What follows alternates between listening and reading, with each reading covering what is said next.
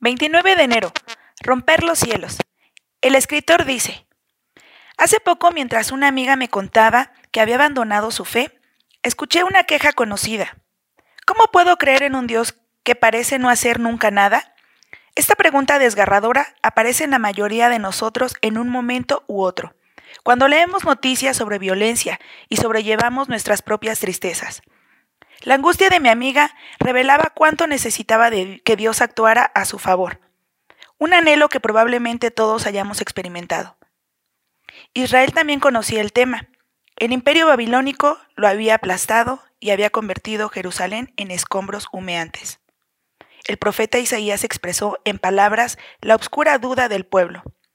¿Dónde está el Dios que supuestamente debía rescatarnos? Isaías 63. Pero incluso desde ahí Isaías también elevó una valiente oración a Dios. Si rompieses los cielos y descendieras, en lugar de alejarlo de Dios, su dolor y tristeza lo llevaron a acercarse a Él. Nuestras dudas y problemas ofrecen un don extraño. Revelan lo perdido que estamos y cuánto necesitamos que Dios obre a nuestro favor. Ahora vemos la historia maravillosa. En Jesús, Dios ciertamente rompió los cielos y descendió. Cristo entregó su cuerpo roto para poder asombrarnos con su amor. En Jesús, Dios está cerca. Señor, te necesito. ¿Podrías romper los cielos y descender? ¿Sobre qué interrogantes o dudas tienes que hablar con Dios? Nuestra lectura para meditar el día de hoy es Isaías 64, versículos del 1 al 8. Oremos. Señor, te damos gracias porque hoy tú nos demuestras que eres capaz de romper los cielos, Señor.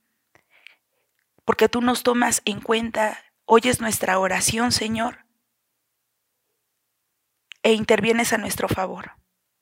Te pedimos que en este día, Señor, podamos elevar nuestras oraciones, podamos abrir nuestro corazón, Padre, aquellas dudas que nos pueden afligir, Señor, porque tú eres un Dios poderoso, Señor, que siempre estás al pendiente y al cuidado de tus hijos.